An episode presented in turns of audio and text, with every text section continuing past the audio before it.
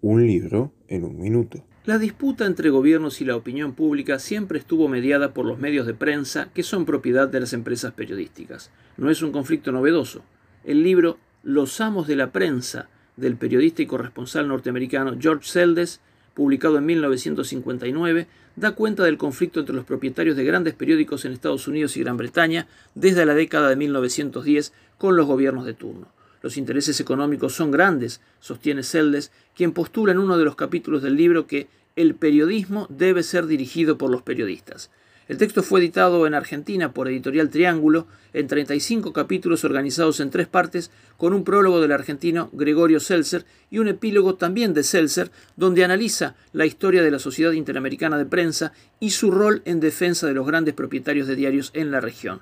Un libro que no se consigue en librerías, pero sí en las mesas de saldos o por la pandemia a través de Mercado Libre o alguna plataforma de librerías virtuales. Vale la pena revisar la historia para entender este presente. Un libro en un minuto.